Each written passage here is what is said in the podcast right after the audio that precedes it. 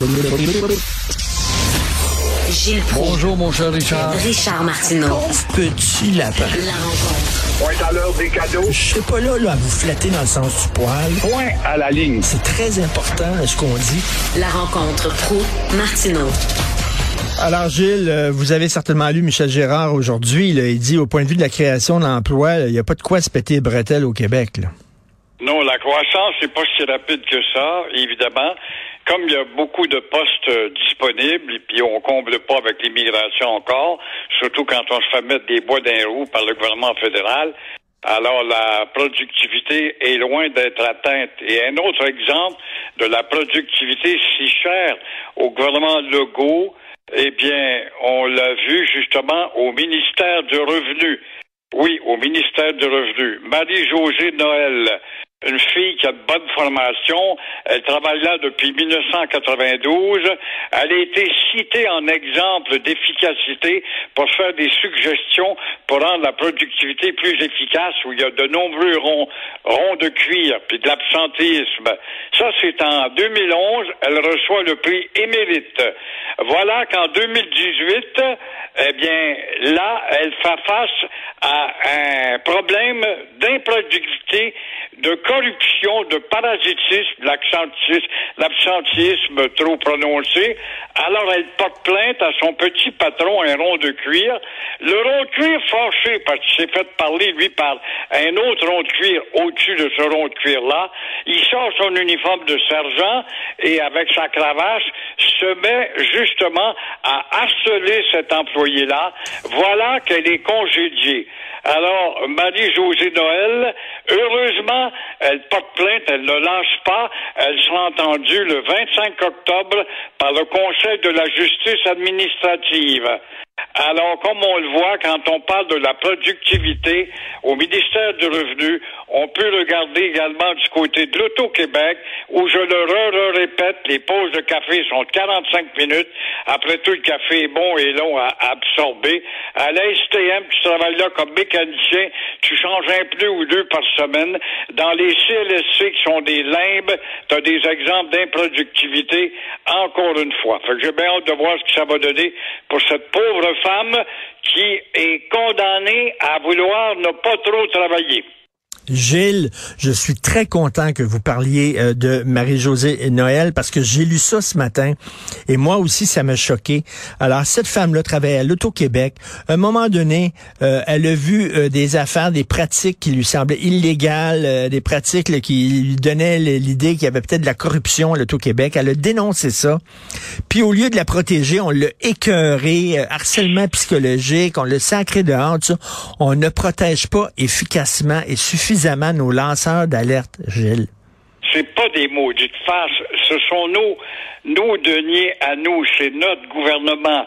C'est sûr que les règles religieuses, syndicales, hey, en faisant pas plus qu'il faut, toi là, là, si tu veux que ta belle-sœur travaille ici, ça, on l'entend, ça. Chez l'école bleue de Montréal, c'est courant. Alors, quand tu es rendu un système aussi vicié et généralisé, c'est que tu es en train de mourir tranquillement, pas vite d'une part, et en même temps, tu es en train de, de, tuer la réputation de ton propre gouvernement qui se vante, qui va être à l'enseigne de l'efficacité. Il faut protéger les gens qui dénoncent les irrégularités dans leur milieu de travail. Il faut les protéger. Au contraire, on les protège pas. Ces gens-là, à un ben, moment on donné... a donné un prix émérite. Ben oui. Pourquoi est-ce que tout d'un coup, en 2018, euh, c'était bon?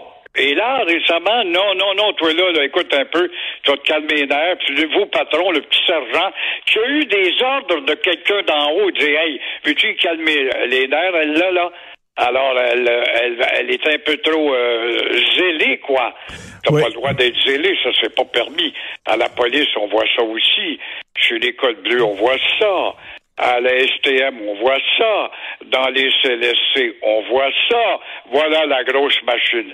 Alors, je comprends que Michel Girard Eh puisse oui. bien écrire dans le journal ce matin que l'improductivité a pas tant fait exploser l'économie du Québec vers. Gilles, Gilles, on connaît ça d'un col bleu. Là, il y a un jeune qui arrive là, puis commence à pelleter fort. Là, puis il pèle. Là, ils vont lui dire, là, les plus vieux vont dire, hey, hey, le jeune, Exactement. Que calme-toi. ton toi là, là? Alors, si tu veux que ton beau-frère travaille, prends ton temps, on crée de l'emploi, disons. Ben oui. Au dépend de qui, par contre? Au dépend de l'alourdissement des taxes en bout de ligne. Prends ton temps, fume une petite cigarette, prends un petit café, appuie-toi sur ta pelle. Euh, Exact. Puis puis là, les jeunes qui, qui, qui arrivent puis qui veulent travailler fort, ils apprennent puis ils prennent leur trou comme les plus vieux. C'est ça Exactement. que ça fait. Euh, alors, trois jeunes, de 18-19 ans, qui sont morts dans un accident d'automobile. La vitesse euh, serait euh, responsable. On dit qu'il n'y avait pas d'alcool puis de drogue, là, mais c'est quelle tristesse quand même. Oui, c'est triste. Et puis le bilan s'allonge de fin de semaine en fin de semaine. Ça va peut-être se calmer avec le plafond qui va être gris bientôt. On sort moins la bagnole. Mais on a un autre exemple de gaspillage. Tu te souviens de ces campagnes après euh, l'alcool? C'est ici que ça s'arrête, l'alcool au volant. Oh! Oui. Les panneaux réclament, c'est ici que ça s'arrête. Puis Il y avait une main avec un doigt qui te regardait là, dans la rue. Après ça, il y a eu d'autres panneaux avec euh, l'alcool au volant, c'est criminel, point d'exclamation. On a gaspillé de l'argent. Ben voilà que 30% des Québécois admettent maintenant boire un peu plus que d'habitude. Une fille, ça peut être un verre par, jour ou un peu plus. Chez les gars, deux verres par jour ou un peu plus. Alors, c'est euh, ce que nous dit en tout cas un sondage d'éduc alcool. Mais en réalité, euh, Richard, on n'a pas besoin d'un sondage d'éduc alcool. Euh, on n'a qu'à observer, à observer les malades au volant. Hier, moi, je suis allé à Saint-Jean-sur-Richelieu, sur le chemin du retour. On était à la queue leu Je te mens pas, je te mens pas, je le crie haut et fort. Pas une fois. À deux reprises, j'ai vu des bagnoles qui zigzaguaient. J'étais du côté droit, donc le côté le plus lent, là, 100 km ou 80 km.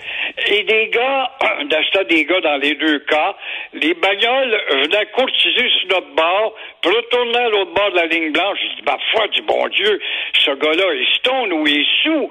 Suis venu à bout de le dépasser par du côté droit. Il avait ses, ses, ses lunettes fumées, puis il tambourinait qu'une musique. T'en veux dire que c'était pas stone sur- ou sous. Et un deuxième gars, hey, le même trajet de Saint-Jean-Richelieu à Montréal, j'en vois deux. Alors, si ça s'appelle pas justement l'alcool ou le pote au volant, je ne sais pas comment l'appeler. Alors, on n'est pas étonné à quoi bon des campagnes d'éduc-alcool quand dans un an, on va revenir avec des chiffres encore plus élevés? Le message passe pas. Voilà. La persuasion. On va faire appel à la persuasion. Ben voilà ce que ça donne, la persuasion. C'est mettre 100 polices de plus sur les autoroutes, te coller des billets, puis mes petits bâtards, tu vas écouter, je t'ai vu doubler la ligne d'eau, bah oui donc. Non, non, non, non. Comment ça se fait qu'on se conduit comme du monde?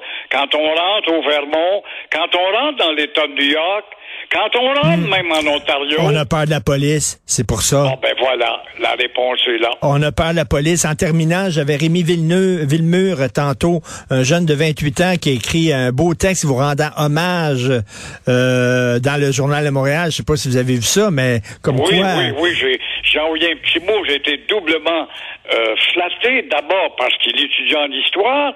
Il va être un gars important dans très peu de temps. Et d'autre part, il est un jeune. Il y a Oui. donc de l'espoir à s'apercevoir que les jeunes sont éveillés et elles aimeraient bien justement don- donner une orientation généralisée à la connaissance de l'histoire où on est des véritables ignorants. Ben, vous avez vu, c'est pas seulement les gens aux cheveux gris ou aux cheveux blancs qui vous aiment, Gilles. Merci beaucoup. Bonne journée. À toi aussi. Au Merci. J'aimerais euh, remercier l'équipe avec euh, qui je travaille. Et ça tombe comme des mouches ici. La COVID, c'est pas fini. Hein? C'est pas fini. Là. Vraiment, là, ici, il y en a beaucoup qui l'ont poigné. C'est moins grave que c'était avant.